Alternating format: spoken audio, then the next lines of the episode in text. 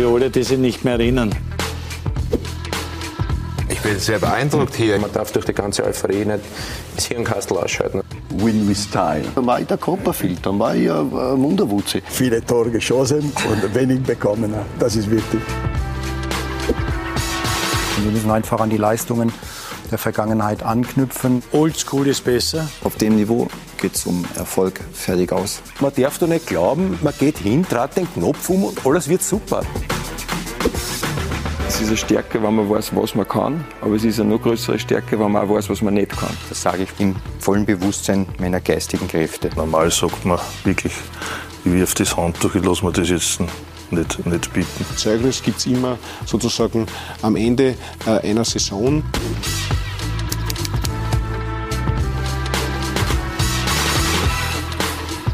Montagabend, kurz nach 20 Uhr, auf Sky Sport Austria gibt es Talk und Tore, das Original. Freue mich, dass Sie mit dabei sind. Heiße Sie herzlich willkommen. Einen angenehmen Abend bei Talk und Tore.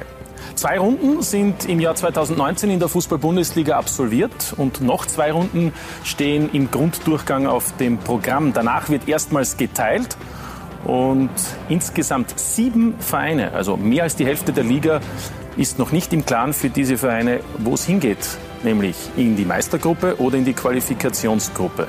Die Ligareform macht es möglich, die Spannung ist enorm, die Brisanz ebenfalls und über die Brennpunkte wollen wir heute mit unseren Gästen ausführlich sprechen. Ich freue mich über den Besuch eines Herrn, der schon länger nicht in der Öffentlichkeit war, eine Legende der Bundesliga, der ehemalige Admira-Trainer Ernst Baumeister. Schönen Abend, herzlich willkommen. Guten Abend.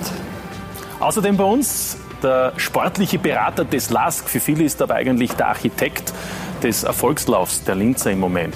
Schönen Abend, Jürgen Werner. Hallo. Und außerdem bei uns der Sportdirektor der Wiener Austria, Ralf Moore. Hallo. Danke für die Einladung. Und für Sie natürlich wie immer die Einladung, falls Sie Fragen haben, über Facebook oder Twitter, einfach her damit. Wir werden versuchen, im Rahmen unserer Sendung bei Talk und Tore die ein oder andere Frage zu stellen und dann gibt es auch gleich live von unseren Gästen die Antwort. Ja, die Bundesliga ist spannend, für den einen oder anderen Trainer vielleicht sogar etwas zu spannend. Denn gestern hat sich ja der SC Rheindorf-Altach von Werner Grabherr getrennt, hat den jungen Trainer freigestellt. Co-Trainer Wolfgang Luisser wird gemeinsam mit Geschäftsführer Sport Georg Zellhofer vorerst Altach trainieren. Und der siebte Trainerwechsel steht wohl unmittelbar bevor und betrifft den FC Wacker Innsbruck. Nach Sky-Informationen berät sich heute Abend der Vorstand und es sieht alles danach aus, dass Karl Daxbacher bald nicht mehr Wacker Innsbruck Trainer sein wird. Äh, der Trainer der zweiten Mannschaft von Wacker Innsbruck, aktuell ja die Wacker Amateure in der zweiten österreichischen Liga im Einsatz, Thomas Grumser soll seine Vorstellungen bereits präzisiert haben und gilt als erster Kandidat für die Nachfolge. Er hätte es ja ohnehin im Sommer werden sollen, könnte also schon vorzeitig diese Rolle übernehmen ja, ziemlich viel Stress, wenn man so möchte, in der Bundesliga. Einer hat sie auch schon gespürt, Ernst Baumeister war auch schon ein Traineropfer. Wie bewerten Sie die Situation, dass da offensichtlich im Moment die Trainer en masse freigestellt werden? Nein, ich glaube, das, das passiert auch durch das jetzt, durch die neue Reform.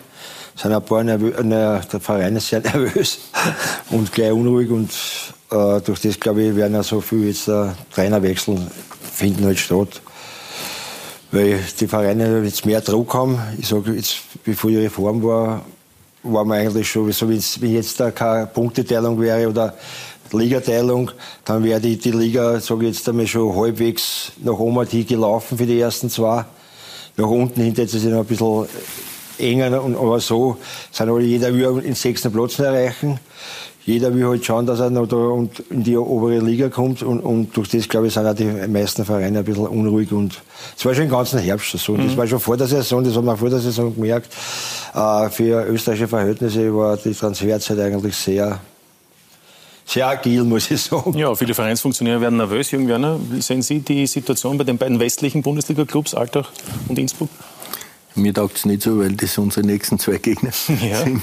Äh, und man spricht immer von einem Trainereffekt, aber ich glaube, der Ernst hat es ziemlich am Punkt gebracht, äh, dass die Ligareform dort äh, natürlich einen neuen Impuls reinbracht hat und äh, dass das für die Vereine, vor allem die Vereine, mit, die man eben dazugezählt hat, oben Ähm, dass die gerne über dem Strich sind, ist klar. Und wenn dann das Ziel äh, äh, in die weite Ferne rückt, dann reagiert man oft.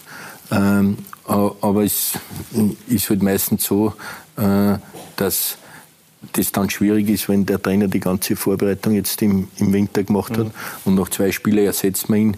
Das glaube ich auch für den neuen Mann nicht so einfach. Dann. Mit Sicherheit nicht so einfach. Äh, wir werden uns natürlich weiter informieren, wie auch dann die Situation beim FC Wacker weitergeht. Können einen Blick machen auf die zwölf Clubs und auf die zwölf Trainer, die im letzten Sommer ihre Arbeit in der Bundesliga begonnen haben. Und im Laufe der Zeit sind dem einige abhanden gekommen. Nicht nur der Ernst Baumeister, sondern auch der Goran Djuricin etwa oder auch Gerald Baumgartner oder Heiko Vogel. Didi Kübauer hat dann gewechselt zu Rapid, dadurch musste St. Pölten, und das ist eigentlich die einzige Ausnahme, auch aktiv werden. Und bei Karl Daxbacher, also wie gesagt, dieses Fragezeichen, das wären dann also insgesamt mit Werner Grabherr sieben Trainerwechsel und Ralf Moore.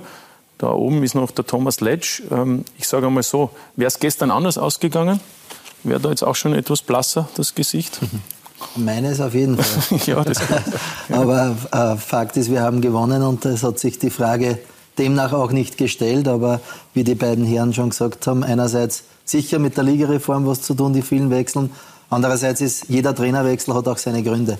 Also es muss jetzt nicht unbedingt nur mit dem Erreichen der Top 6 was zu tun haben, sondern es wird überall bei diesen Vereinen eine gewisse Unzufriedenheit mit der Arbeit des Trainers auch da gewesen sein. Aber Befürworten Sie dann eigentlich?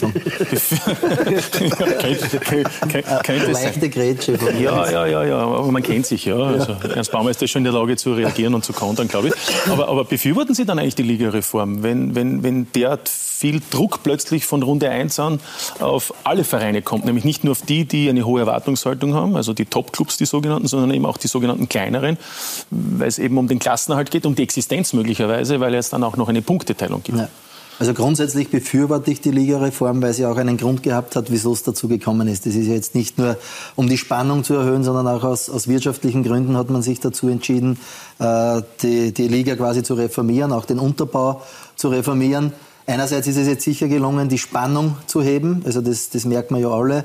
Alle Fans, alle, alle ja, Spieler, Funktionäre sind da wirklich unter Strom jetzt schon äh, Anfang März, wo es eigentlich noch ein bisschen ruhiger wäre in der Saison. Andererseits natürlich muss man es auch, auch kritisch bewerten, auch vielleicht was den Einsatz von jüngeren Spielern betrifft, wo ich schon ein, ein Problem orte, dass wenn jetzt schon so eine Drucksituation auf die Vereine, auch auf die Trainer ist, dass vielleicht in der einen oder anderen Situation einem routinierteren Spielern eventuell auch der Vorzug äh, gegeben wird gegenüber einem Jüngeren. Also das, das hat schon dann auch wieder eine, eine Kehrseite der Medaille. Aber grundsätzlich denke ich, so wie jeder Umbruch oder jede Reform sollte man dem Ganzen eine Chance geben. Aktuell ist es spannend. Äh, wir sind alle mittendrin statt nur dabei und sollten es dann nach der Saison auch bewerten. Mit Sicherheit spannend. Trainerfriedhof ist das eine, was man angesprochen hat, Ernst Baumeister. Das andere ist natürlich die Entwicklung. Ist das tatsächlich dann schwierig? Sicher für die einen oder anderen Vereine, die was eigentlich sehr viel auf Junge bauen, äh, überlegen sie es halt zweimal, bevor sie das dann machen. Äh, für die Jungen ist vielleicht ein, ein Nachteil. Auf der anderen Seite sage ich, ein guter Junge setzt sich auch in der Phase durch. Nur, die, die, ob er die Möglichkeit auch kriegt, die Chancen kriegt, mhm. wie es früher war. Weil wenn, so wie es früher war, waren halt vielleicht drei, vier Vereine meistens dann schon irgendwo in Niemandsland. Und da kann ich leicht riskieren oder sagen, jetzt gebe ich denen eine Chance, die Chance, dass er Erfahrung sammelt. Und jetzt, wie die Liga jetzt darstellt, so ist der Jürgen schon ein bisschen angeschnitten hat, äh, im, im Vorfeld hat man halt geglaubt, der Red Bull, Lask, Austria, Rapid, Sturm, die sind gesichert. Und der sechste ergibt sich. Mhm. Jetzt, jetzt, hat sich die im Herbst ist ganz anders angespielt. Austria, Rapid und Sturm kämpfen ums, ums obere Playoff. Aber wir St. Pölten fuhren, WRC, Hartberg, hat jeder vor der Saison gesagt, in Intern Gammal sind Fixabsteiger, sind vorne dabei. Äh, und das, durch das ist die Liga noch nervöser geworden, unrunder geworden, weil nicht die programmierten Vereine vorne sind. Mhm. Und, und auf der anderen Seite muss ich sagen, äh, ich verstehe dann oft nicht Vereine, so wie jetzt vielleicht, wenn Innsbruck jetzt den Wechsel macht, das sind, sind Aufsteiger. Ich meine, was haben sie erwartet, dass Fuhren mitspielen? Der Taxi hat eine super Arbeit gemacht, ist mit einer aufgestiegen. Und, und jetzt da werden sie auch schon unruhig und nervös. Und das verstehe ich bei solchen Vereinen nicht, weil die Erwartungen, ich weiß nicht, was, in was für, mit was für Erwartungen die in die Liga gegangen sind. Ja, Erwartungshaltungen werden prinzipiell hochgehalten. Ich glaube, das können wir festhalten. Machen wir uns vielleicht noch einmal den Überblick, wenn wir die Tabelle sehen, also nach 20 Spieltagen in der Tipico Bundesliga eben nochmal Salzburg, Lask sind durch, sind in der Meistergruppe und wenn man es von unten dann sieht, mit Altach, aktuell ja neuer Tabellenletzter, Admira und Innsbruck gibt es drei Teams, die jetzt schon wissen, zwei Runden vor Ende des Grunddurchgangs, dass man in der sogenannten Qualifikationsgruppe im Einsatz ist und der Rest eben, das sind dann demnach sieben Teams, kämpfen oder kämpft noch um den Einzug in die Meistergruppe. Jürgen Werner. Wer wird es schaffen? Ich glaube, das Momentum liegt jetzt bei Rapid. Äh, und das wird natürlich heißen, dass einer von denen, die davor liegen, ins Gras beißen muss. Ich glaube fast, dass das im Spiel Sturm Graz gegen Austria Wien in 14 Tagen entschieden wird. Äh, und äh, ich denke, dass Rapid die letzten zwei Spiele auch gewinnt. Die haben jetzt durch den Sieg gegen Salzburg, das ich für eine Vorentscheidung dort gehalten habe, ähm, äh, so, ein, so ein Oberwasser kriegt, dass die das machen werden. Äh, wenn Austria das Heimspiel gewinnt, gegen Alter glaube ich, sind sie auch durch. Ja. Ja. Äh, und aber, wie wir wissen, die Spiele, die man gewinnen muss, das ist nicht so einfach. Und da sind wir Gott sei Dank in der äh, wunderbaren Lage, dass wir da nicht mehr mitfighten müssen und können dort ohne Nervenbelastung antreten. Ich hätte gerne noch was dazu gesagt. Ja. Also ich glaube. Zur Entwicklung, äh, oder was? Oder ja, zur Entwicklung, weil, weil, weil wir ihm gesagt haben, es kommen noch nicht so viele Junge dann. Das mag vielleicht stimmen, aber ich muss sagen, eben durch die Erfolge von Red Bull Salzburg und teilweise auch von Austria und Rapid, die uns da im Europacup vertreten haben, sind wir mittlerweile die Nummer 11 in Europa. Und ich finde das einen fantastischen Wert. Also wenn ich unsere Nachbarländer alle rundherum anschaue, also wir machen uns da oft äh, viel kleiner, wie wir sind. Also ich finde das wirklich fantastisch. Aber mit dem her ist so, dass natürlich unsere halbe Liga jetzt in Europa spielt. Und wir werden dort nicht nur mit Jungen spielen können. Und daher habe ich ja gesagt, äh, äh, der, der Österreicher Topf und die Entwicklung der Jungen, das war Sinn der Reform, dass man das ein bisschen auch auf die zweite Liga schiebt. Ähm, und ich glaube, äh, da müssen wir schon ein Augenmerk legen, dass wir dann in, in, Europa mithalten können, weil das ist natürlich toll, wenn wir einen Fixstarter in der Champions League haben und der zweite vielleicht Champions League Qualifikation spielen kann. Ja, also jeder, der sich mit der Liga beschäftigt, auch wir von Sky, wissen auch, dass dieses Niveau wesentlich höher ist, als oft allgemein behauptet wird. Das sagen ja auch alle, die dann als Legionäre in einem anderen ja. Land spielen. Äh, aber kann Österreich dann trotzdem diesen Weg als Ausbildungsliga aufhalten oder aufrechterhalten, äh, wenn wie wir gehört haben, auch von Ralf Moore, es schwieriger wird, möglicherweise äh, junge Spieler auch auszubilden in der Ernstsituation? Na, das glaube ich gar nicht. Der Ernst hat es ganz richtig gesagt, die, die das Talent, den Willen, die Disziplin und den, den, den Einsatz haben, die werden es auch da schaffen. Und das zeigt sich immer wieder. Nehmen wir ihn Wöber als Beispiel. Also man kann von uns weiterhin ins Ausland kommen. Nur wir müssen erreichen, dass wie in der Schweiz oder in Holland ist, dass wir auch ordentliche Preise für diese Leute erzielen. Salzburg schafft schon. Ja, Salzburg schafft schon. Ich sage, der Weber war auch ein, ein, ein, guter Deal. Und also wir handeln uns schon langsam dorthin. Äh, und dort bin ich einfach der Meinung, dass das auf jeden Fall möglich ist. Ja. Aber dafür ist natürlich eine Grundvoraussetzung, dass man im Europacup spielt, so wie es jetzt bei unseren Vereinen ist, dass man auch solche Transfererlöse erzielen kann.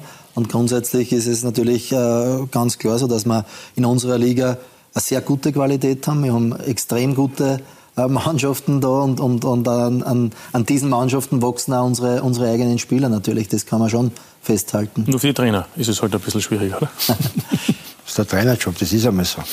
Mit dem muss man, mit dem muss man leben oder weiß man, wenn man ein Trainer ist, dass man nicht für die Ewigkeit wo ist. Das, das waren vielleicht zwei Ausnahmen. Das war der Ferris und der Wenger, sonst es ist auf der ganzen Welt nicht anders. Und wenn man keinen Erfolg hat, wird man ausgewechselt. Das ist einmal so. Ja. Wenn ich in den Job, wenn ich den Job für mich entscheide für den Job, dann muss ich mit denen rechnen. Das ist einmal so. Ja, das wissen wahrscheinlich auch die meisten, die es machen. Noch ein Gedanke vielleicht von Jürgen Werner zum Thema, weil wir jetzt das auch äh, angesprochen haben, die Ligareform. Also angesprochen wurde ja von unseren Gästen Ralf Muhr und Ernst Baumeister, dass es mit ein Grund ist, warum es die Trainer besonders schwer im Moment haben. Sie waren immer einer Vordenke. Ich kann mich erinnern, vor über 20 Jahren waren Sie ja damals das Konzept Bundesliga 2000, hat es, glaube ich, geheißen. Genau, ja. Geht das, was jetzt passiert, in die Richtung, so wie es damals angedacht war, von Ihnen und dieser Gruppe, die damals eigentlich so eine Liga wollte, die ein bisschen in sich geschlossener ist? Ja, ich sage, es geht in die Richtung. Ich habe mein letztes Jahr meiner Karriere in Los Angeles gespielt Und äh, wir waren äh, Hallenfußballclub, der halt die Pausentrotteln für die NBA und NHL gegeben hat. Na, das war wirklich so.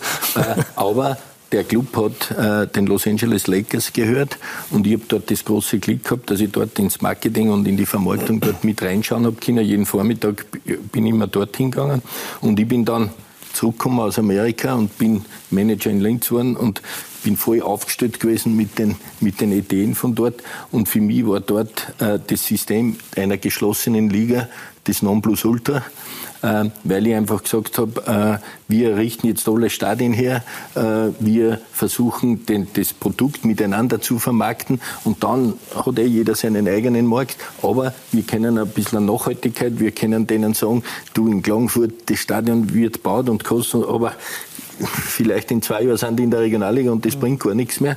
Ähm, und ich bin einfach überzeugt, wo wir, wir sind damals gerade, dass wir nicht mit Steine beworfen worden sind, ja. äh, äh, weil sie gesagt haben, der Auf- und Abstieg ist das Salz in der Suppe. Ähm, und das sehe ich heute noch nicht so. Im, Basketball, im Eishockey, überall funktioniert es. Ja, natürlich haben wir jetzt in Österreich äh, keinen so riesigen Markt, dass wir glauben, wir können 25 Profivereine halten. Ich glaube, dass wir die Mittel nicht haben und auch die Spieler nicht für das haben. Und darum war ich für eine Konzentration der Kräfte und das neue Modell geht ein bisschen in die Richtung. Ähm, es kann sich ja noch äh, entwickeln, ja, 14 Vereine zum genau, Beispiel. und vor allem, ja, das war eigentlich das Thema, dass man gesagt wir beschränken es auf eine Zahl. Ähm, äh, aber natürlich, sage ich, ist das in, in, in der heutigen Zeit, müsste das, und da sind wir eh am richtigen Weg, vor allem von den wirtschaftlichen und vor allem auch von den infrastrukturellen Möglichkeiten abhängen. Da reden wir danach, weil da muss beim Lasker noch ein bisschen was passieren. Ich glaube, das können wir so festhalten. Abschließend vielleicht noch, äh, Ralf Moore, weil wir über die Trainer gesprochen haben. Also Grabherr seit gestern nicht mehr Alltag-Trainer, Karl Dagsbacher möglicherweise schon morgen nicht mehr Innsbruck-Trainer. Äh, heute am Abend ist dann noch reingekommen Thorsten Fink, nicht mehr Grasshoppers Zürich-Trainer. Mhm. Und er zählt nicht zur österreichischen Liga. Nein, nein, aber, aber Sie haben mit Thorsten Fink immer ja, wieder zu tun gehabt, glaube ich, einmal bis vor einem Jahr. Ne? Absolut. ja. ja, schade natürlich, aber die Nichterfolge in Zürich haben halt das jetzt bedingt, dass er, dass er leider jetzt eigentlich in kürzester Zeit zweimal einen Verein wechseln muss. Ja, ja innerhalb. Und, und dann gab es noch eine Information seit heute. Franz Wolfert wird neuer Sportdirektor in Oberwart. Okay. Ja, also heute passiert viel. Ja, ja. Oberwart ist ja der Marcel Koller damals präsentiert worden. Kann ja, aber, aber es ist eine Burgenlandliga, vierte ja, Leistungsstufe. Ja. Gut, also die Austria sorgt für Schlagzeilen oder zumindest ehemalige Mitarbeiter der Wiener Austria. Gut, wollen wir das noch festhalten? Ernst Baumeister schmunzelt. Ja. Apropos, wie geht's dem Ernst Baumeister? Mir geht's, mir geht's gut eigentlich, ja. Ja, auf Urlaub, ne? Bezahlt Urlaub, darf man das so sagen? Ja, ich bin freigestellt bis Juni. Ja. Also ich kann mich dabei nicht beklagen, dass mir schlecht gesagt ja, so Warum auch? Warum auch? Und, und, und juckt es ein bisschen? Also fehlt etwas, anders gefragt? Äh, jetzt schon langsam fängt es wieder an. Zeil war sogar gut. Das Problem ist immer, wenn man mittendrin ist, merkt man gar nicht, was man für einen Stress hat und wie man doch einen Druck hat, auch wenn ich trotzdem ein, ein lockerer, sage jetzt einmal, Typ bin, nicht so wie sage ich, so Einsteiger, wie es halt andere Trainer machen, aber trotzdem, man merkt es dann, wenn man ein paar Wochen zu Hause ist, dass man das eigentlich braucht hat. Ein bisschen Pause. Eine Pause braucht hat, dass man wieder runterkommt, dass man wieder ein bisschen sich sammelt. Aber jetzt fängt schon wieder schon langsam an. Wenn mir geht das an mit den jungen Leuten, jeden Tag zusammen sein, das ist halt selber jung, ich bin schon ein bisschen älteres Semester. Und ich, ich merke das, wenn ich mit den Jungen zusammen bin, dann bleibt man jung. Ja. Und das fällt mir am meisten. Darf man ja noch gratulieren, oder? Erst vor einem guten Monat 62 geworden. Ja. ja Danke, im Nachhinein. Ja, gerne, eh noch ganz gegessen. ähm, gibt es schon eine Frage, habe ich gehört, äh, von einem unserer Zuseher an den Ernst Baumeister. An mich? Ja, via Instagram, was wir alles haben. Ähm, wann wird es wieder Zeit für einen Trainerjob? Beziehungsweise gibt es Angebote? Also die erste Frage ist ja schon quasi beantwortet. Es juckt wieder. Gibt es Angebote? Und gleich konkret noch, wäre der Job in Alter etwas für Sie? Angebote gibt es keine noch nicht. Und ich glaube, dass wir, dass wir nicht so viele Vereine haben, dass man sagen kann, ich kann mir es aussuchen. Mhm. Wenn, wenn ein gutes Angebot kommt, was das ganze Paket passt, bin ich gegen nichts abgeneigt. Ja, aber noch gibt es ja die Beziehung zu Admira, sieht man am Sponsor. Sehr ja. vorbildlich heute. Ja, ich bin noch angestellt bis Juni, habe ich eh schon zuerst gesagt, bei Admira. Aber schauen wir, ich bin nach allen Richtungen offen. Ja, also kein Groll? Nein, überhaupt nicht. Warum auch? Ich, bin in Guten gegangen. Der Verein hat die Lösung getroffen, die Entscheidung getroffen. Wir waren damals Aber Sie haben gesagt, der, der Zeitpunkt hat Sie überrascht. Jein. Ja. Ja, ja. In einem Interview Ich nach, ich mein, unmittelbar ja, danach. Wenn man, wenn man auswärts gegen Rapid das Entscheidungsmatch hat, ist, ist ein bisschen überraschend. Äh, dass irgendwann kommen, kommen wir, habe ich schon vorausgeahnt, für das bin ich schon zu, zu lange im Job, dass man das nicht gespielt. Aber der Verein hat vielleicht müssen reagieren, wir waren der Böhnletzter. Aber wir vor der Saison gewusst haben, dass heuer eine schwere Saison war, ich war im Sommer gesagt, dass er mir schaffen wird. Ich bin nach wie vor überzeugt, dass er schaffen werden. Aber ich bin nicht in Groll gegangen. Das ist so, die, der, der Verein glaubt oder hat gehandelt in, in, in guten Interessen und wenn sie nicht haben sie richtig geha- gehandelt. Also warum soll man böse sein? Auf was hinauf? Man muss ja nicht, man muss ja nicht immer im Bösen trennen. Ja, und Sie haben, Sie haben damals schon gesagt, in einem äh, Interview, unmittelbar nachdem Sie also freigestellt worden sind, die Admira wird nicht absteigen. Bleiben Sie Ja, dabei. weil ich, bin dabei, ich bleib dabei, weil ich glaube, dass sie genug Qualität haben, dass, dass da rauskommen, weil man darf nicht vergessen, im Herbst waren sehr viele Verletzte, dann sind erst drei, vier Spieler gekommen, wo die Meisterschaft schon begonnen hat. Jetzt haben sie wieder zwei Verstärkungen gekriegt, durch das glaube ich auch nach wie vor, dass sie werden zwar wieder ein harter Kampf werden, aber ich bin davon überzeugt, dass sie es schaffen werden. Ja, zwei Siege in Folge zum Auftakt äh, im Jahr 2019 für die Admira. Erstmals seit September, seit Runde 9 nicht mehr Tabellenletzter. Christoph Jochum und die Erleichterung bei den Südstädtern. Es ist kaum zu fassen. Die Admira steht nicht mehr auf Platz 12, die rote Laterne wandert nach Altach. Da vergeht den Vorarlberger der Spaß. Ja, ich kann mich gar nicht erinnern, wann wir das letzte Mal zwei Siege in Serie gehabt haben. Von dem her ist es natürlich wichtig für, für die Köpfe jedes Einzelnen und das Selbstvertrauen steigt. Wir sind im Winter als Mannschaft nochmal näher zusammengerückt, reißen uns jede Woche jetzt in den Arsch auf. Wir haben es einfach kapiert, was not- notwendig ist. Sieg gegen Altach, Sieg gegen Wacker Innsbruck. Aus den Sechs-Punkte-Spielen holt die Admira sechs Punkte. Zwei Siege am Stück. Was macht das speziell auch ähm, psychologisch, mental, stimmungsmäßig mit Ihnen, mit der Mannschaft, mit allen im Verein? Ja, Herbst ist Schnee von gestern, aber ja, klar, wenn man natürlich äh, hierher fährt und, äh, und, und äh, gewinnt hier 1-0, dann sitzt man natürlich anders in der Kabine. Dann äh, klatscht man sich mit einem Lächeln und mit einem strahlenden Augen, klatscht man sich ab und, äh, und begegnet sich ganz anders. Und äh, nee, wir, die Jungs haben dafür gearbeitet und haben es auch verdient. Im Herbst herrscht in Maria Enzersdorf noch absolute Tristesse. Niederlagen, Frust, der Trainerwechsel, der anfangs noch absolut keinen Trainereffekt mit sich bringt. Ernst Baumeister wird hier immer noch wertgeschätzt, hat Spuren hinterlassen. Ernst Baumeister, äh, sympathisches Urgestein des österreichischen Fußballs. Das ist, Trainergeschäft ist leider extrem bitter und da hat sich ein Ernstl treffen müssen. Aber im Grunde geht es um die Admira und jetzt da ähm, bin ich einfach nur glücklich, dass wir jetzt wieder in die Erfolgsspur gefunden haben. Jeder Trainer hat seine, seine eigenen Wege, wie er, wie er die Mannschaft führt und mit Ernst waren wir genauso erfolgreich. Wir haben schöne Jahre mit ihm gehabt, wir, waren mit ihm, wir haben mit ihm die Europa League Quali geschafft und er ist auf jeden Fall trotzdem ein guter Trainer. Baumeister in den vergangenen Jahren bei der Admira mit unterschiedlichsten Aufgaben. Co-Trainer, Trainer, sportlicher Leiter, da war alles dabei. Das ist jetzt, glaube ich, vorbei und äh, ja, ich glaube aber trotzdem, dass er, dass er sehr glücklich ist, so wie es jetzt ist und ich kann mir auch vorstellen, dass er, dass er daheim sitzt und trotzdem einen Spaß hat. Haben Sie, dass er richtig glücklich ist momentan? Ich glaube eben, er ist immer glücklich, also so hat er auf jeden Fall gewirkt, auch wenn er jetzt sitzt halt daheim und hat Zeit, also er sieht es sicher nicht negativ. Freude kann viele Gesichter haben. Während Andreas Leitner vor lauter Jubel den Rasen im Schnabelholz zerstört, hat Ernst Baumeister ganz bestimmt zu Hause auf der Couch in sich hineingelächelt. Ja, ist es so? Ja. Auf der Couch? Ja. Bei dem ich war auf der Couch, ja. haben wir es angeschaut, ja. Also freuen Sie sich noch so richtig mit der Mannschaft? Ja, freilich, weil ich mein, die, die, die Buben kenne ich alle, die habe ich lange nur gehabt und das, ich wünsche ihnen, dass ich vergunnen. Also weil das, für das habe ich zu viel noch mit einer guten Kontakt oder wünsche, ich wünsche ihnen das ganz einfach, weil, es super Burschen sind, dass sie eine gute Mannschaft sind, eine gute Kameradschaft und das, durch das bin ich auch überzeugt, dass es nach wie vor, ich kann mich nur wiederholen, dass es schaffen werden. Ja, gibt es auch eine, eine Prämie für den Klassenerhalt? Weiß ich nicht, muss man reden vielleicht. ja. Wir können einen Vergleich machen. Die Situation, die es in dieser Saison gegeben hat, in den 20 Runden bei der Admira, Ernst Baumeister, zwölf Spiele. Und wir sehen neun Punkte. Rainer Geier hat jetzt durch die zwei Siege, zumindest was die Siege betrifft, gleichgestellt, hat also im Moment acht Punkte gehabt aus acht Spielen. Also der Punkteschnitt spricht noch im Moment für den Nachfolger, hat sich aber natürlich einiges geändert. Das haben Sie ja schon vorhin ein wenig angedeutet. Es hat neue Spieler gegeben, es sind vor allem verletzte Spieler zurückgekommen. Ähm, deswegen auch meine Frage, hätte aus Ihrer Sicht vielleicht die Vereinsführung einfach auch mehr Geduld mit Ihnen haben sollen? Hätten Sie es auch geschafft, diesen hätten, Turnaround, über den man immer hätten, gesprochen hat? Das die, die, Entscheidung ist von einer so gefallen und das muss man akzeptieren. Und wenn und aber, das no, no, im Nachhinein über das Trübsal bloßen oder sagen, das ist eine falsche Entscheidung.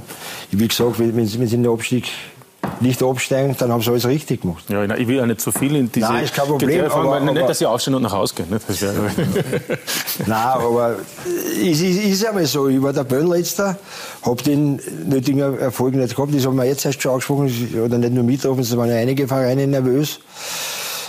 Ist halt einmal so ein Fußball. Das, mit dem muss man als, als Trainer leben und muss man akzeptieren. Ich frage auch deshalb, Jürgen Werner, wie weit oder wie wichtig ist Geduld? Denn um es gleich zu konkretisieren, äh, Sie haben es ja gehabt, letztlich mit dem Lask und Oliver Glasner in der Saison, wo man nicht aufgestiegen ist, 2016. Glasner durfte bleiben und im Jahr darauf ist er aufgestiegen und was jetzt passiert ist, sieht man ja ohnehin. Ja, ich glaube, das ist genau das, was der Ralf vorher gesagt hat. Wenn man überzeugt ist, dass die Arbeit in Ordnung ist und dass man sieht, dass das in Zukunft Früchte tragen wird, dann glaube ich, ist Kontinuität das beste Mittel. Und an das haben wir einfach geglaubt. Also wir sind dann im Frühjahr an, an, an einer St. Pöltener Mannschaft gescheitert, die einen Punkterekord gemacht haben. Wir haben acht Spiele hintereinander gewonnen äh, und haben über 70 Punkte gemacht und sind trotzdem nicht aufgestiegen. Also äh, eine teure Saison. Eine teure Saison, ja. Wir, wir haben Gott sei Dank einen Cut drinnen gehabt äh, äh, und sind dann die nächste Saison aufgestiegen. Ich sage jetzt im Nachhinein gesehen, war das gut für alle Beteiligten. Mhm. Äh, wir, wir waren sehr, sehr ungeduldig. Wir sind aus der Regionalliga aufgestiegen im ersten Jahr, sind dann Dritter geworden, sind dann Zweiter geworden und sind im dritten Jahr als Erster aufgestiegen, sind dann gleich Vierter in der Bundesliga geworden und stehen mittlerweile am zweiten Platz. Also das, das kann man sich nicht anders malen. Ähm, und trotzdem ist dort äh, ein bisschen Unzufriedenheit dann eingetroffen. Ich sage, momentan hat sich natürlich jeder geärgert nach der Partie in St. Pölten. Aber wir haben gewusst, wir sind am richtigen Weg. Und ich sage so wie wieder, Chelsea ist das letzte Mal Meister geworden, da haben sie auch eine Transfersperre gehabt. Also es ist nicht immer gut, wenn man alles austauscht. Äh, und vor allem auch beim Trainer, wenn man einfach von der Arbeit überzeugt ist, glaube ich, ist Kontinuität ein, ein richtig gutes Mittel. Ja. Mhm das sagen auch viele, aber äh, nur viele halten sich halt dann nicht dran. Nicht? Also wie der Jürgen sagt, also ich finde auch Geduld ist dann ein, ein, guter Ratgeber sozusagen, wenn man überzeugt ist von dem Weg, den man geht. Aber natürlich muss man sich die Entwicklung dazu auch immer anschauen. Man muss aber auch wissen, dass wenn man was Neues eingeht oder wenn man auch einen Umbruch einleitet, dass man immer wieder mit Rückschlägen dann auch zu rechnen hat. Und dann darf man nicht aus der Emotionalität heraus handeln. Das ist, glaube ich, ganz, ganz wichtig.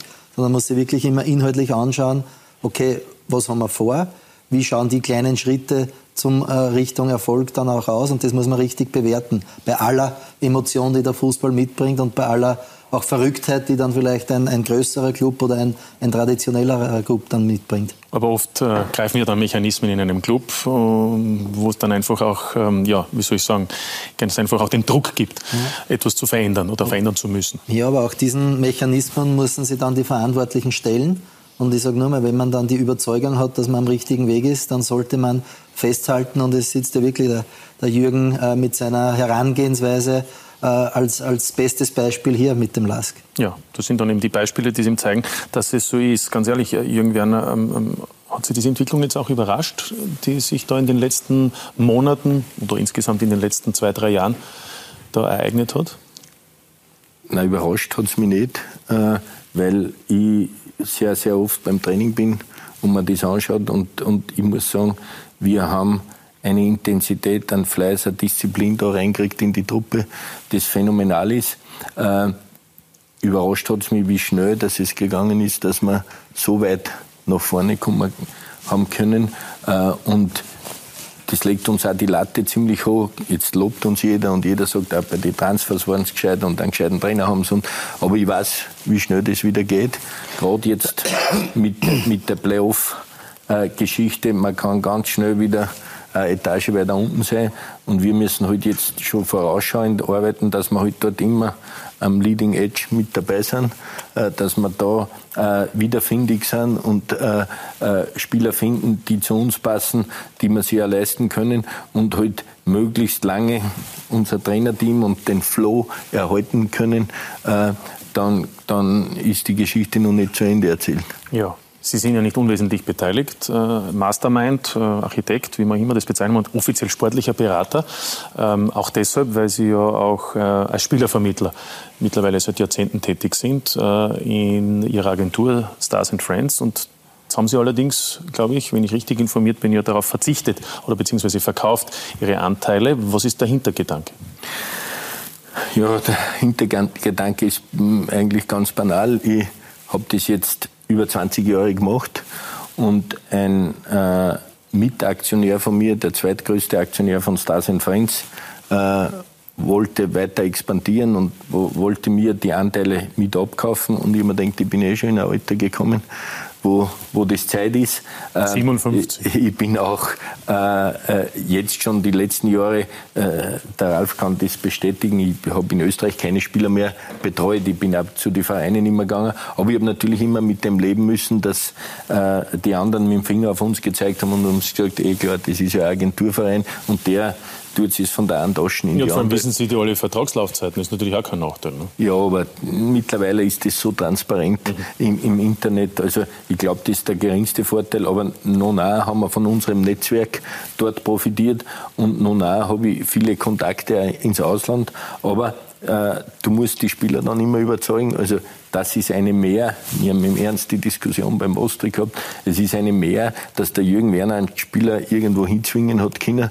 Äh, wenn der woanders um 3000 Euro mehr gekriegt hat, ist der woanders hingegangen. Aber wir haben natürlich versucht, denen das schmackhaft zu machen und haben natürlich versucht, eine Truppe zusammenzustellen, äh, die zusammenpasst unabhängig davon, ob die Spieler jetzt was mit Stars and Friends zu tun gehabt haben oder nicht.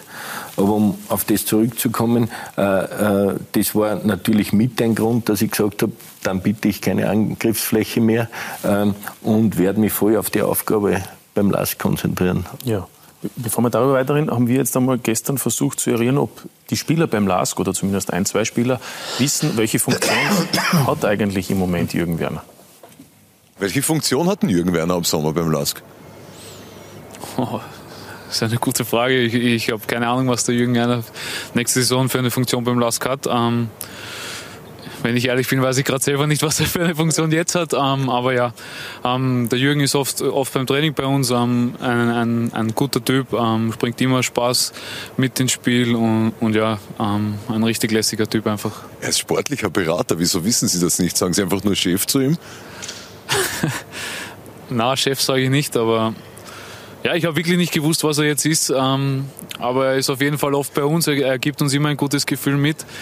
Ähm, ja, er pusht uns auch immer vor dem Spiel. Er ist bei jedem Spiel dabei. Ähm, äh, ein typischer ähm, Lask, Freund des Lask, ähm, immer, immer positiv, immer freundlich, immer ähm, ein gutes ein Ohr für uns und, und ja, das, das zeichnet im Moment den Lask aus. Welche Funktion beim Lask hat er? Ich frage Sie das, weil es Michael nicht gewusst hat. Müsste die liegen, aber ich glaube, er ist sportlicher Berater des LASK. Das ist richtig, aber was ist er für ein Kicker? Der Boss? Ja, er wird mit, mit dem Gruber Sigmund wird er zusammen, glaube ich, der Chef sein. Und der Wichtigste eigentlich? Und der Wichtigste, sagen wir. Und ab Sommer, welche Funktion wird er da haben? Boah, das, das weiß, ich, weiß ich ehrlich gesagt gar nicht. Ja, also kennen, kennen tun sie alle, das ist einmal ja. ein Vorteil, oder? Einer ist weg. ja, der Michael muss noch ein bisschen üben. aber aber gibt es dann eine Funktionsbezeichnung oder, oder weiß ohnehin jeder, ohne Jürgen Werner geht es eh nicht? Nein, ich glaube, das stimmt so nicht. Äh, ich glaube, der wichtigste Mann bei uns ist der Dr. Gruber, der das Ganze zusammengehalten hat. Es ist auch so, dass ich dort keine Entscheidungen getroffen hat. Die hat letztendlich das Präsidium getroffen und ich bin dort wirklich von der sportlichen Seite als Berater engagiert und habe das mit vollem Einsatz, mit vollem Herzen gemacht und das wird auch weiterhin so sein. Also der Firmenverkauf hat jetzt in erster Linie nichts damit zu tun, dass ich beim LASK eine andere Position einnehmen kann oder werde, sondern das werden wir uns in Ruhe überlegen. Aber bis jetzt war es so, dass ich den LASK wirklich dort beraten habe und wie gesagt, in, schon in den letzten Monaten und Jahren war das mein Hauptjob. Mhm. Also man kann zusammenfassen, Pensionist mit äh, viel Freizeit und deshalb gibt es den LASK dann. Ne? Genau so. Ja, schöne Aufgabe. Kann man in sagen. der Pension. Wird, wird dann die Konkurrenz noch unangenehmer, oder? Wenn er noch mehr Zeit für den LASK hat. Beneidenswert, ja. Ist Ja, das. ja. Beneidenswert und beängstigend. natürlich. ja, ähm, beängst- beängstigend ist die Klage. Aber apropos, ja, also momentan läuft es ja ganz gut. Viele sagen, es ist der einzige Konkurrent von Salzburg. Gibt es ein Saisonziel? Außer Europacup? Noch mehr? Champions Nein, League Quali? Äh, also, was ich zuerst über die Reform gesagt habe, ist natürlich das, was ich mir heuer nicht gewünscht hätte, war die Punkteteilung. äh, weil wir jetzt natürlich äh, auf die Konkurrenz zehn Punkte Vorsprung haben. Und äh, wir haben uns als Ziel gesetzt, die, die, die ersten sechs und sind jetzt nach der Herbstsaison am zweiten Platz gelandet. Und rechnerisch äh, haben wir das jetzt da bis zur Playoffs sozusagen gesichert. Und jetzt können wir natürlich nicht sagen, wir wollen Sechster werden. Äh, also Europacup ist auf jeden Fall ein Ziel. Und ich habe gesagt, es wird noch immer mancherorts so dargestellt, dass das ein Betriebsunfall ist, dass der Lask der Zweiter ist. Eigentlich gibt es Vereine mit viel mehr Potenzial, aber wir waren letzten Frühjahr Zweiter, wir waren letzten Herbst Zweiter. Ich glaube, dass kein Zufall mehr ist. Also die Mannschaft ist gewachsen und, und, und hat einfach die Qualität.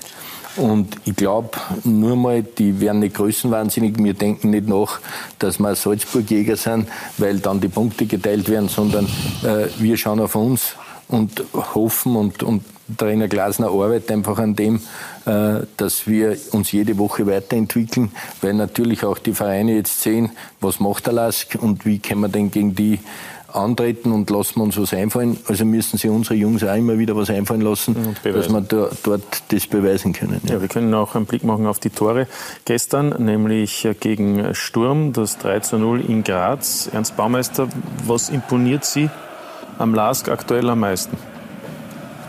Am meisten, ich meine, sie spielen gut nach vorne. Sie spielen mit einem großen Tempo nach vor.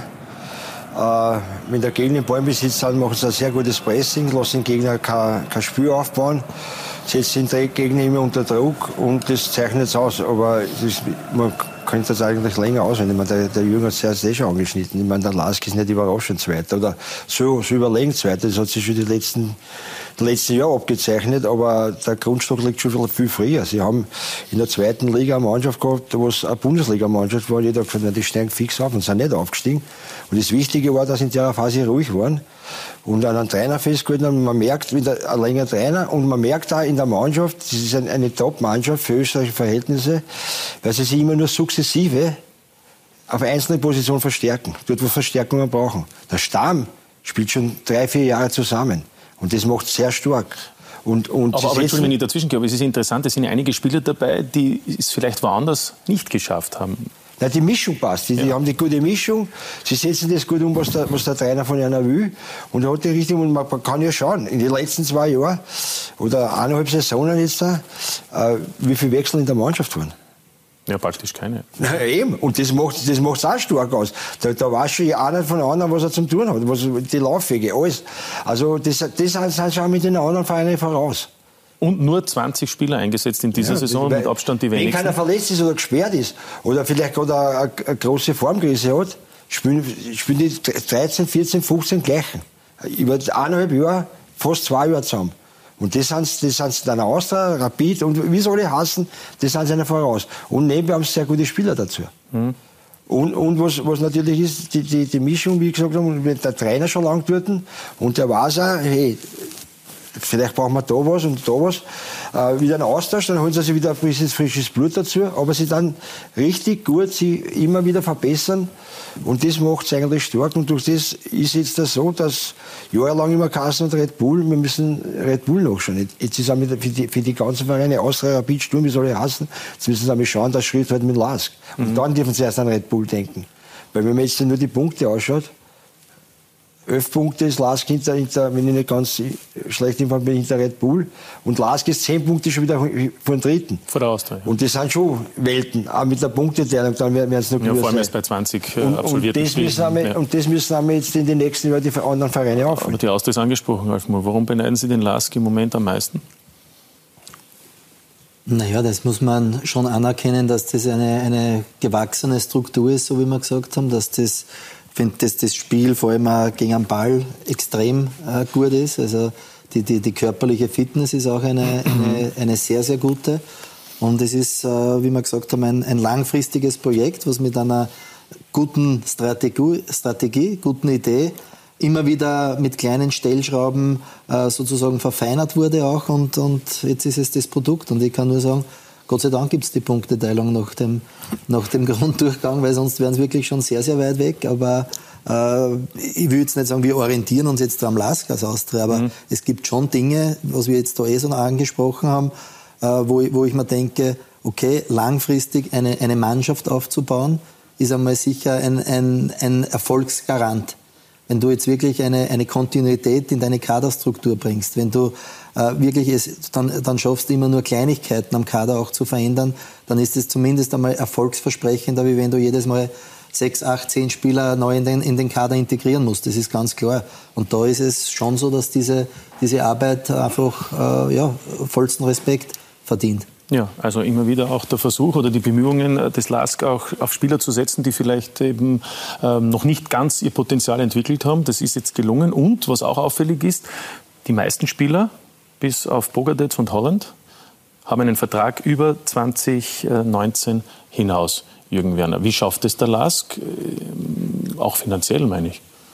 Wenn Sie gerade gesagt haben, wenn einer 3000 Euro woanders mehr bekommt, dann ist eh nicht zum Halten. Also das heißt im Umkehrschluss, äh, der LASK bietet mehr als Rapid und Austria finanziell. Äh, wirtschaftlich sicher nicht. Man darf nicht vergessen, wir haben jetzt nicht, wir, wir können keine Millionen Ablösen zahlen. Wenn wir jetzt im Herbst unseren Sturm angeschaut haben, das war Schauer Viktor, vorher Kapfenberg, Frieser, vorher Kapfenberg, Golginger, Blau-Weiß Linz. Ja. Äh, also, und Otto Banjo haben wir. äh, ja, Äh, äh, die, wo ich gesagt habe, na, da äh, muss man unseren Trainer ein großes Lob machen, weil er äh, mit mir zusammen halt gesagt hat, dieses Segment brauchen wir äh, und wir suchen auch nur in diesem Segment und können uns dann gezielt verstärken. Es ist jetzt natürlich auch aber warum, warum bleiben die dann auch und verlängern die Ich, das ich komme komm gerade darauf hin. Also A ist es natürlich äh, dem, dem Aufstieg geschuldet und mit einhergehend mit einer Steigerung des Budgets. Ja.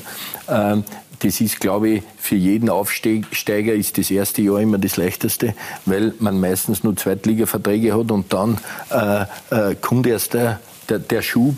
Und das haben wir eben versucht, durch rechtzeitige Verlängerungen dem ein bisschen entgegenzuwirken und äh, haben natürlich auch durch das Glück gehabt, dass wir zwei Europacup-Runden gespielt haben gegen Beschik, dass wir volles Haus gehabt haben und dass wir uns schon zutrauen, dass wir sich ein bisschen mehr leisten können und haben jetzt nur versucht, eben an äh, wie es der Ralf gesagt hat, an einer Stellschraube, wo wir noch glaubt haben, dass wir da ein bisschen äh, unterbesetzt sind, dass wir einen körperlich starken Mittelstürmer gesucht haben und haben uns da den ganzen Herbst über bemüht äh, und haben jetzt eben den Joao Klaus, äh, gefunden. Ich, ich wollte nur noch bleiben. Also gut, Joao Victor ist natürlich äh, ablösefrei gekommen, wobei man sagen muss, in Kapfenberg sind sie nicht ganz so froh darüber, dass der Last nichts bezahlt hat. Äh, da gab es ja dann einen Senatentscheid der Liga und, und, und das war ja nicht ganz so easy. Ne? Sie, sie lachen. Ne? Ja, ist- wir haben den natürlich ein halbes Jahr durchgeführt, wie er Doping gesperrt, gesperrt war. Ja. ja.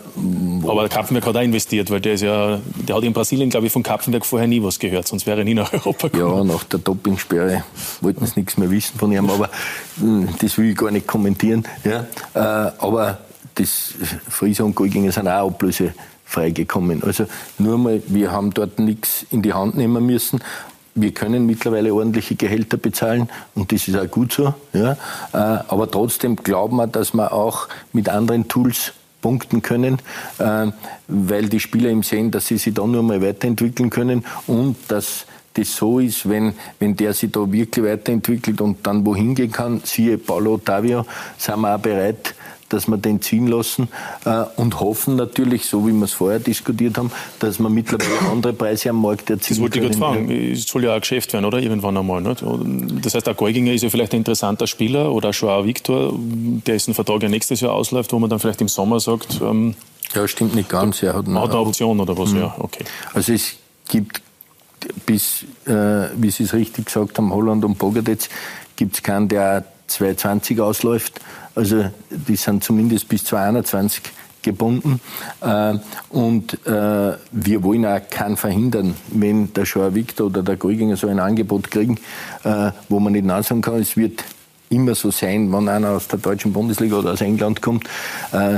Aber wir sind dann zumindest in der Lage, dass wir den Preis bestimmen können und dann schauen, was für uns wieder gut ist, äh, äh, weil, weil das ist, äh, wie man gesagt hat, man muss hier ein bisschen hochhandeln. Jetzt waren wir das erste Mal in der Euro-Quali dabei. Ja, unser nächstes Ziel muss sein, dass man mal in einer Gruppenphase kommt.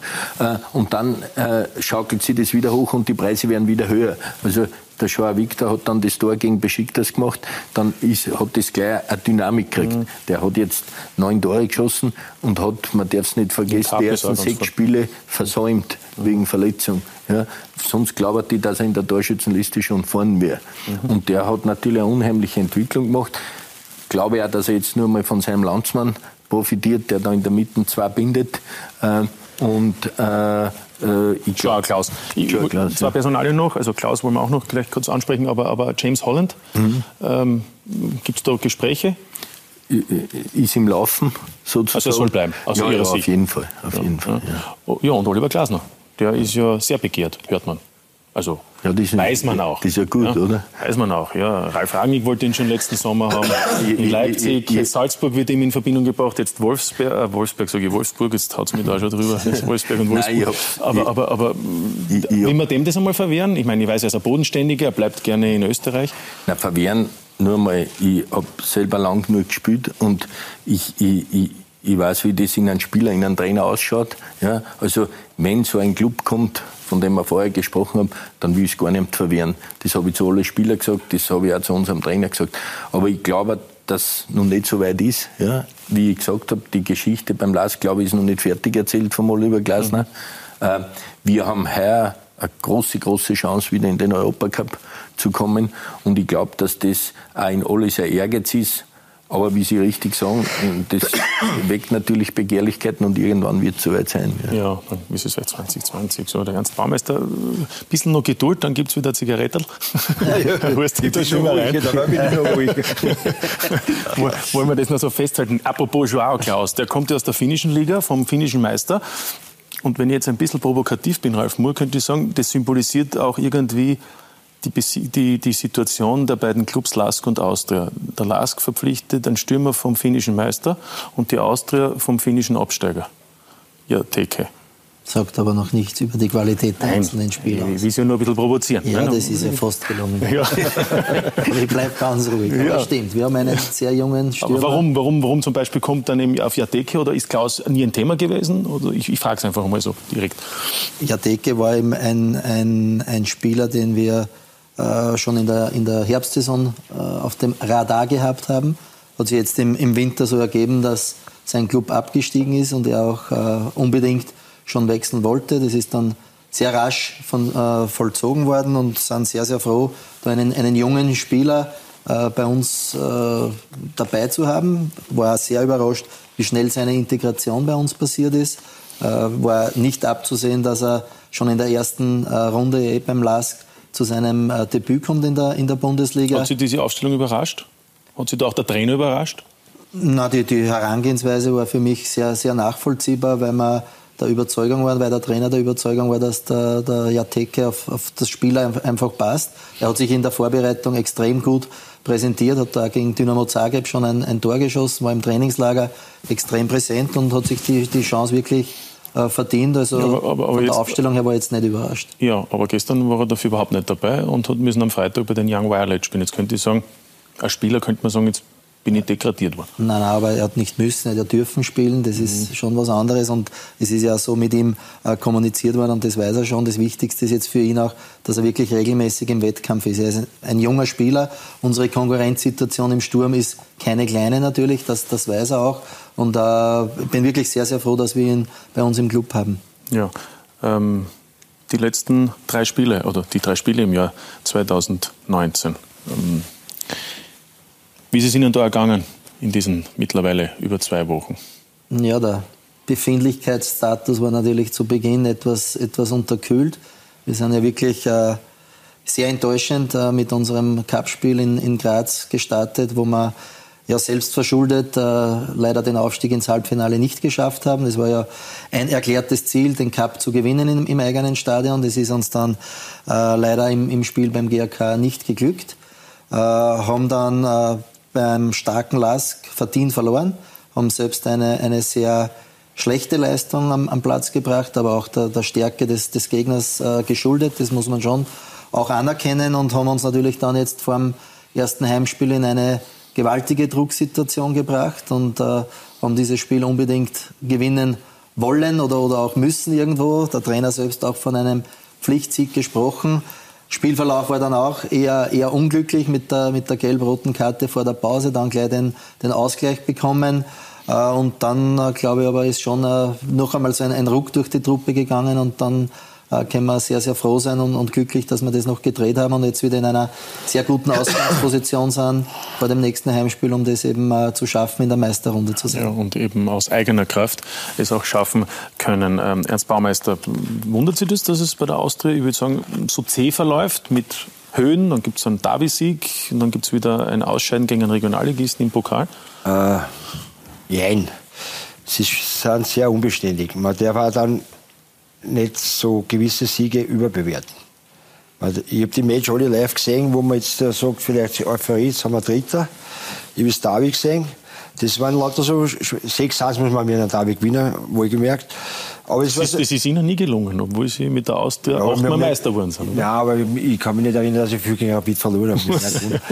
Nein, aber, aber man muss, wenn man das, das ganze Match noch ein bisschen Revue passieren lässt, sind sehr viele glückliche Zustände gekommen, weil man muss sagen, das, das Spiel war bei 1-1 auf Messerschneide, da ist hin und her gegangen, dann hat Rapid eine Rode gekriegt. In dem Moment, wo der Rode kriegt, aus der Situation kommt es 2-1, dann gleich 3-1 mhm. und dann kriegt man so, so einen, einen Lauf. Oder wenn ich gestern hernehme, die erste Halbzeit war eigentlich ein, ein offenes Spiel. War phasenweise, ich sage, für mich die Hartberg die bessere Mannschaft, fußballerisch. Sie haben viel besser ausgespielt, aber der Rapid hat ah, die Außen, die Außen hat einen Platz lassen. Mhm. Dann machen sie aus dem Standard dieser 1-0.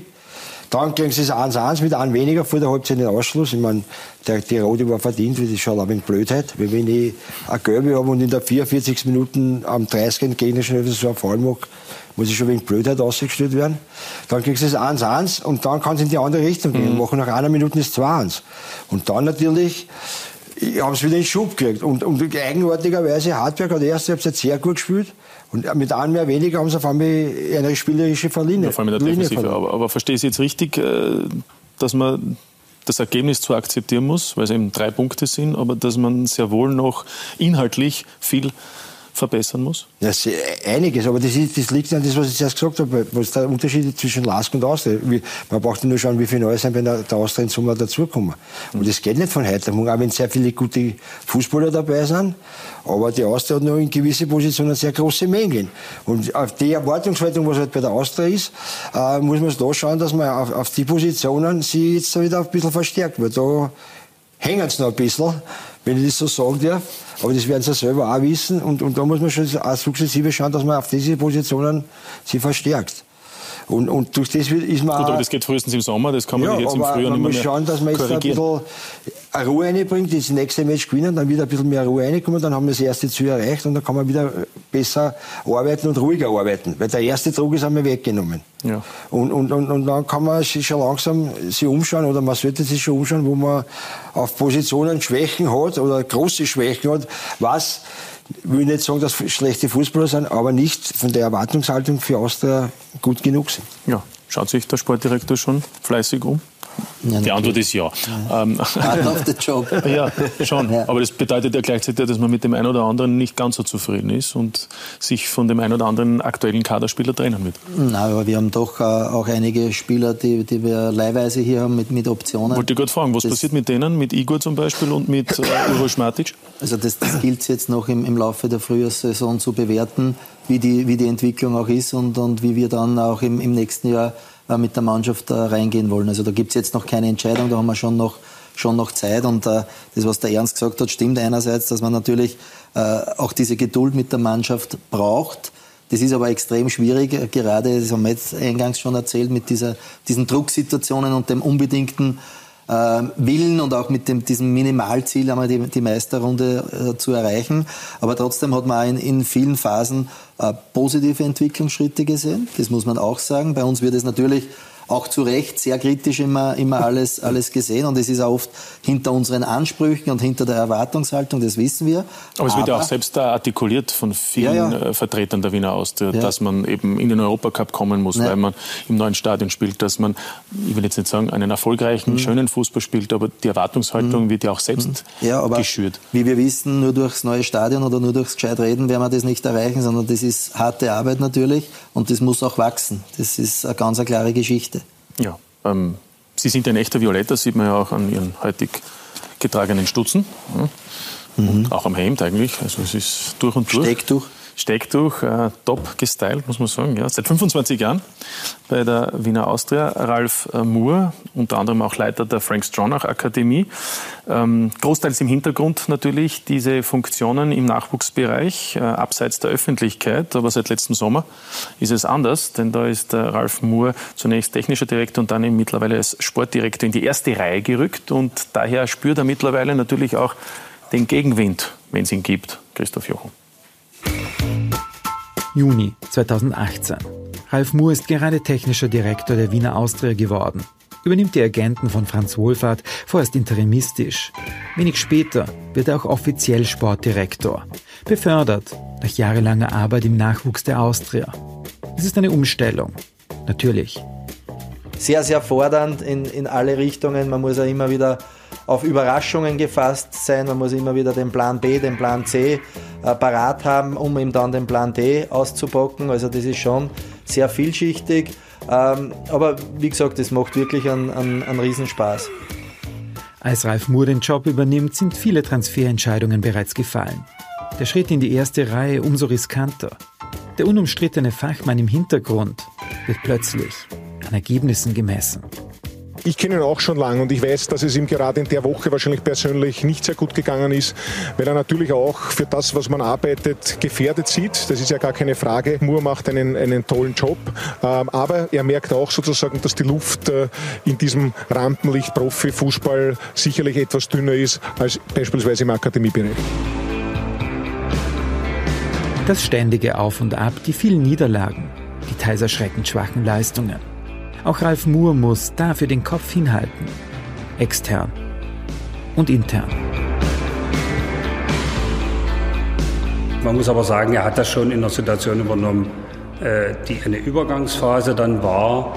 Allerdings muss man auch sagen, Übergangsphasen äh, können jetzt nicht Jahre dauern, sondern sind eben irgendwann zu Ende. Und wir waren schon der Meinung, dass wir nach der Winterpause eine gewisse Kontinuität schon hinbekommen, was derzeit nicht der Fall ist. Und auch daran äh, muss der Ralf mit dem gesamten Team arbeiten und sich am Ende auch messen lassen. Schluss aus. Kontinuität ist das, was fehlt. Gestern die Austria mit einer kämpferischen Leistung, ganz viel Wille, vier Tore und ein Sieg in Unterzahl. Plötzlich ist die Welt wieder in Ordnung. Alexander Grünwald zeigt beim Jubel demonstrativ seine durch viele Profijahre angeschlagenen Knie.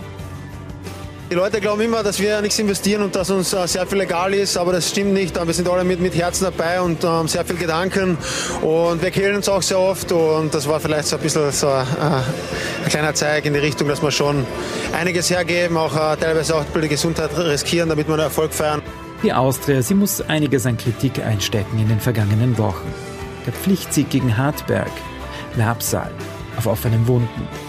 Siege, wie man so schön sagt, sind die beste Medizin und ich hoffe, wir können gegen Alltag nächste Woche äh, den nächsten Schritt machen, um das zu stabilisieren und nicht immer wieder in diese unnötige Spannung zurückzufallen.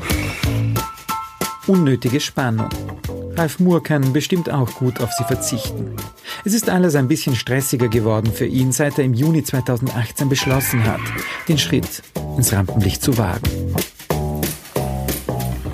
Tja, Ralf Moore, haben Sie diesen Schritt in den letzten Tagen oder überhaupt in diesem Dreivierteljahr einmal bereut? Nein, überhaupt nicht. Also in keinster Weise. Ja. Also auch wenn es belastender ist, oder? Zweifellos, oder? Ist es nicht? Ist es nur von außen, ja. von uns so gesehen?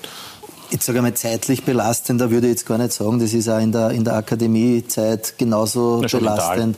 Bitte? Mental habe ich schon gemeint. Achso, mental. Mental ist es natürlich insofern belastender, weil einfach auch mehr dranhängt an einem Ergebnis von der ersten Mannschaft wie vielleicht an einem U15-Ergebnis in der Akademie in Ried. Das ist klar. Mhm. Da sind einfach mehr, mehr Menschen damit befasst und äh, du musst da mehr die, die Erwartungshaltungen jetzt von Fans, Medien, von, von Mitarbeitern mehr oder weniger auch, auch erfüllen. Und dem, aber dem stelle ich mich sehr gerne. Ja, die Mannschaft wurde ja auch immer wieder kritisiert. Die, der Trainer, haben Sie auch ähm, Gegenwind, wie wir es bezeichnet haben, Kritik gespürt in den letzten Tagen? Ich persönlich? Ja.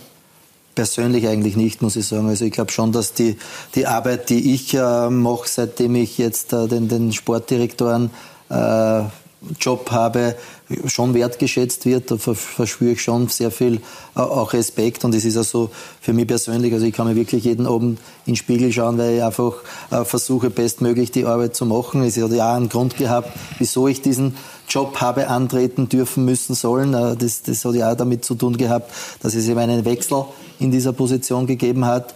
Für mich ist einfach wichtig, da jetzt auch immer wieder Entscheidungen zu treffen. Es sind schon, glaube ich, viele Dinge in den letzten Jahren passiert, die uns auch gewisserweise nicht in diesen Flow gebracht haben, wo wir uns auch, auch alle hinwünschen, was sicher oft auch, auch von vielen irgendwo unterschätzt wird oder, oder wo viele denken, das geht einfach, nur weil wir die Austria sind, werden wir jede, jedes Jahr um die Meisterschaft mitspielen. Mhm. Das ist es einfach nicht. Mhm. Und das ist, das ist schon ein, ein Ding, mit dem muss man sich aber auch auseinandersetzen. Ja, Sie müssen sich am Ende an Ergebnissen messen lassen, hat der neue Präsident, der Aufsichtsratsvorsitzende Frank Hensel gesagt. Der, der ist ein aktiver Präsident, wenn ich das einmal so bezeichnen darf. Ähm, wie, wie oft müssen Sie ihm da dann auch Rede und Antwort stehen? Also müssen, ich, ich, wir, wir, wir, wir, wir stehen auch ständig im Austausch. Wir haben auch ein, ein wöchentliches Schurfix mit, mit ihm und mit dem, mit dem Vorstand, wo wir uns austauschen. Ich finde das aber, aber ganz normal und ich finde das auch gut, wenn der, wenn der Präsident sich für die sportlichen Belange auch, auch interessiert. Äh, es war jetzt aber noch nie so, dass in irgendeine sportliche Entscheidung er irgendeinen einen Einfluss genommen hätte. Also ich schätze diesen, diesen Austausch auch sehr und äh, äh stelle mich auch diesen Diskussionen gerne. Ernst, Sie waren ja auch Sportdirektor bei der Admira. Wie sehr, glauben Sie, muss, muss Ralf Moore sich da auch jetzt dann messen lassen anhand der Erfolge der Kampfmannschaft? Äh, der, der, Druck, glaube ich, ist bei der Austria her, im ganzen Umfeld, weil man das eh schon kurz angesprochen hat, weil jeder glaubt, Austria, ein Traditionsverein, man lebt zu viel in der Tradition, man muss das wieder irgendwann einmal bestätigen. Und ich glaube, ich widerspreche den Herrn Präsidenten nicht gern, aber wenn er zuerst so gesagt hat, äh, der Ralf, der Ralf ist gemessen nach der Saison. Ich glaube, dass man ja nach der Saison noch nicht messen kann, weil ich glaube, für die Mannschaft und für das ganze rundherum war er noch nicht zuständig, dass man eigentlich nach der nächsten Saison erst dann messen kann, seiner Arbeit. Äh, Wollen wir präzisieren, äh, Ralf Moore wurde äh, technischer Direktor bzw. Sportdirektor, da ist äh, die Transferzeit im Sommer quasi erledigt gewesen. Gestanden. Und er hat eigentlich erst eine Transferzeit gehabt. Ich, ich, sehr, ich sage, 85 Prozent von den ganzen mhm. haben schon gestanden. Und durch das darf man nicht jetzt an, an, an einen Pranger vielleicht stellen, wenn es nicht so, so gut ist, wie jeder erwartet oder jeder glaubt, weil er mit denen noch nicht so viel zu tun hat, indirekt. Jetzt mehr natürlich, jetzt kann er schon Einfluss nehmen, aber nur ein, ein neuer Spieler oder an einen Kader kann er, oder keinen Einfluss oder sehr wenig gehabt. Und das kann man dann ein Jahr drauf machen, wenn er dann für das wirklich verantwortlich ist und er für die Kaderzusammenstellung verantwortlich ist. Ja. Aber jetzt also, muss ich leider Gottes, auch wenn es nicht gern ist, muss ich dem Präsident widersprechen. Ja, als Austria-Legende darf man ja. Oder? Es gibt ja ganz andere, die noch kritischer sind. Kenne ich. Bin nicht kritisch, bin naja. nicht kritisch, aber. Gibt es andere Legenden, die sind noch viel kritischer. Das ist, ich bin nicht kritisch. Ich, meine, ich freue mich über jeden Sieg, was die Austria einfährt. Das ist ja. so, das ist, ist klar. Ähm, Wenn es so wahr ist, haben wir wieder eine Frage an Ralf Moore über Die sozialen Medien, machen wir mal den Blick hinein. Ähm, da haben wir, da versteht jemand die Investments in die Infrastruktur, aber sollte nicht die erste Mannschaft im Fokus stehen. Also quasi Geld statt in Infrastruktur in die mhm. Mannschaft. So denken natürlich in, Fans wahrscheinlich. Invest in Beine statt in Steine. Ne? Ja. Ja, ja, aber es gehört halt beides dazu natürlich. Also ich glaube schon, dass wir da auch sehr stolz sein können, was in den letzten Jahren bei der Austria infrastrukturell passiert ist. Und das ist auch irgendwo die Basis, einen, einen Fußballverein erfolgreich zu führen. Also wir haben jetzt wirklich mit unserem neuen Stadion, mit den Trainingsplätzen, mit der Akademie sehr viel entstehen lassen. Aber natürlich äh, sind es auch dann finanzielle Mittel, die äh, sozusagen dann nicht direkt in die, in die Mannschaft gehen können. Aber da ist es, glaube ich, so, und das ist für mich auch wichtig, dass man dann einfach auch in diesen Regalen zugreift, was die Spielerauswahl betrifft, die uns halt auch weiter, weiterhelfen. Jürgen hat auch gesagt, auch bei, beim LASK ist es so, dass sie nicht jetzt im höchsten Segment äh, Spieler verpflichten können und da geht es halt jetzt da darum, wirklich die, die richtigen Spieler zu finden. Äh, vielleicht damit mit geringeren budgetären Mitteln, aber das ist eine äh, anspruchsvolle Aufgabe. Wenn Sie jetzt auch noch nicht so viele Möglichkeiten haben, gehabt haben, äh, in die Transfers äh, wirklich einzugreifen. Aber die Frage, die sich viele stellen, ist, wofür soll Ihrer Meinung nach die Austria spielerisch mhm. stehen? Mhm. Wie soll das Gesicht aussehen? Denn das haben viele in diesen bisherigen 20 Runden und plus Cup mhm. noch nicht so erkennen können. Also angetreten äh, sind wir natürlich äh, im, im Sommer oder der, der, Trainer schon, schon vorher eigentlich, äh, wie der Trainerwechsel von Thorsten Fink auf, auf Thomas Letsch gekommen ist, der Mannschaft ein, ein anderes Gesicht zu verpassen. Also es ist schon so, dass wir eine, eine dynamischere Austria sehen wollen, eine, eine äh, dominantere äh, Spielweise, egal ob es mit dem Ball oder, oder, oder gegen den Ball ist, wo man immer eine aktive Mannschaft hat. Und äh, das ist sicher eine, eine Sache, wo man wo wir unzufrieden sind in, in, Summe, was jetzt wieder die Kontinuität des, des Spiels betrifft, aber wo man schon äh, ansatzweise auch viele, viele gute Dinge sieht. Aber, aber grundsätzlich, wenn Sie mich jetzt so fragen, wollen wir eine, eine aktive äh, Austria sehen. Eine, eine Mannschaft auch, die dafür steht, sich viele Tormöglichkeiten äh, auch herauszuspielen. Aber das ist noch ein äh, weiter Schritt. Bitte? Das ist noch ein großer Schritt. Ein großer Schritt. Wir haben das auch sehr selbstbewusst äh, im, im, Sommer schon immer äh, rausgetragen und, und dann wirst du natürlich auch an dem gemessen und das, das war in, in Summe war das sicher nicht befriedigend. Haben Sie ein, den Eindruck, dass Sie es mit diesem Kader und mit diesem Trainer auch so hinkriegen? Absolut. Absolut. Also da bin ich sowohl, was die Qualität der Truppe betrifft und auch was die Qualität des Trainers, des Trainerteams betrifft, hundertprozentig überzeugt. Aber ich bin bei Ihnen, weil Sie mich schon so vorsichtig anschauen, dass die, dass die Umsetzung äh, noch nicht so passt. Ich bin auch bei vielen Trainingseinheiten äh, dabei und bin auch oft äh, sehr überrascht, was die, die Intensität im Training betrifft, was Abläufe im Training betrifft und bin aber dann überrascht, wie wenig man das dann im, im Stadion am Wochenende oft auch sieht. Und diese, diese Diskrepanz gilt es einfach zu schließen. Ja, wollen, wollen wir das auch so stehen lassen? Ähm, oft äh, überholen ja einen ja dann die Ereignisse und dann kann man das, was man gesagt hat, möglicherweise dann nicht aufrechterhalten. Wir haben ja gehört, am Ende sind die Ergebnisse entscheidend. Sie haben gesagt, investieren in, in Steine oder in Beine oder in beides. Äh, beim Last könnte man jetzt sagen, hat man zuerst mehr in die Beine investiert, aber irgendwann muss man in die Steine investieren, denn in Basching kann man nur bis 2022, glaube ich, spielen. Also bis dorthin sollte dann ein Stadion stehen, außer man kehrt dort zurück, wo Jürgen Werner selbst noch gespielt hat, auf die Google. Aber ich glaube, das gibt es nur, wenn man Europacup spielt. Ähm, wir sehen hier dieses äh, eine Bild, wie es vielleicht ausschauen könnte. Ganz so nah am See wird es nicht gehen. Ich glaube, da genau. gibt es Proteste äh, von den Anrainern oder von sonst noch wem. Ähm, ja, wird das was? Mit wir dem Stadion? Hoffen, wir hoffen natürlich sehr. Also ich bin selbst nicht so involviert. Da ist der Dr. Gruber äh, und der Harry Gattler dort federführend unterwegs. Äh, aber wir hoffen natürlich alle, weil wir einfach der Meinung sind, wenn der LASK äh, in den nächsten Jahren Top 5 in Österreich sein soll und wie wir eben vorher schon diskutiert haben, Top 5 heißt in Europa mitzuspielen, längerfristig, mittlerweile längerfristig, mhm. äh, dann äh, ist sowohl das Baschinger Stadion als auch das alte Linzer Stadion leider nicht mehr zeitgemäß. Und äh, daher hoffe ich natürlich sehr, dass uns der, der Schritt gelingt. Die Jungs arbeiten wirklich Tag und Nacht an. Äh, natürlich, wie bei jedem Pro Projekt, gibt es für und wieder. Äh, und mit dem muss man sich einfach auseinandersetzen. Aber ich hoffe doch dann, dass sie das durchsetzt und wir 2022 da in ein neues Stadion ziehen können. Ja, und die Kugel ist weiterhin nur eine Alternative für den Europacup oder kann es auch sein, wenn man ein Topspiel in der Meisterschaft hat, dass man dann kurzfristig Nein, ich glaube, äh, wir haben jetzt gesehen, dass das Aschinger Stadion für uns ein Heimvorteil äh, ist. Äh, wir hm, glauben da, dass zum Beispiel beim Cup-Spiel gegen Rapid das Linzer Stadion zu füllen wäre im Semifinale. Äh, aber dort wollen wir auch nicht auf den Heimvorteil äh, verzichten. Und B, haben wir so viel dort auch in das Stadion investiert, äh, dass wir natürlich gerne dort spielen. Mm, und äh, wir haben keine einzige Heimpartie verloren. Und ich glaube, dass wir dort bis zu einem neuen Stadion gut aufgehoben sind. Ja, wollen wir das auch so festhalten. Ähm, und Ernst Baumeister wollte nur fragen, weil wir vorhin gesprochen haben, Sie sind nicht abgeneigt, natürlich noch einmal aktiv zu sein, aber gibt es da auch Grenzen? Oder Sie waren ja auch schon zwischendurch tätig in der dritten oder vierten Liga. Könnte das was sein für Sie als, als Thema ab Sommer? Ich habe gesagt, ich bin nicht, nicht abgeneigt, gegen nichts. Das kommt aber als Paket, muss passen. Ich bin jetzt nicht jetzt äh, mit meinem Alter bis, dass ich sage, ich muss jetzt nicht mehr in der Bundesliga trainieren. Wenn es zweite Liga ist, unter Umständen Regionalliga, habe ich auch kein Problem, wenn das, das Paket passt. Ich habe jetzt halt schon gesagt, mir ist wichtig, dass ich wieder mit jungen Leuten arbeiten kann.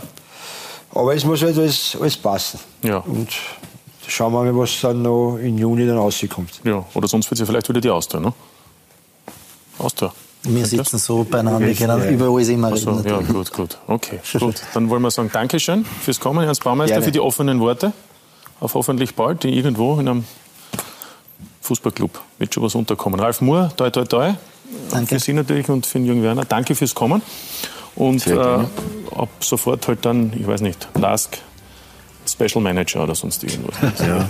Nein, ich, ich, ich habe ja gesagt, das, jetzt loben uns alle ist fast schon zu viel des Lobes, weil ja, das, man, muss, man, muss, die Erwartungshaltung dann auch erfüllen, aber äh, jetzt kann man sich nicht beschweren, es läuft super. Und ja, lieber so als umgekehrt. Genau, oder? und freue mich schon wieder auf die nächste Partie. Und sag deine Spieler bitte, was für eine Position du einnimmst. Ja, Danke vielmals. Ernst. ja, danke vielmals, meine Herren, fürs Kommen. Danke Ihnen natürlich fürs Dabeisein. Das war für heute Talk und Tore. Wie geht's weiter? Auf Sky diese Woche viel Fußball. Morgen und übermorgen jeweils ab 19.30 Uhr hier auf Sky Sport Austria die Champions League und dann natürlich am Sonntag die 21. Runde. Ab 16 Uhr gibt es dann alle sechs Spiele live und einzeln hier bei uns. Danke für heute, schönen Abend noch, Wiederschauen. Danke, Rauchpause.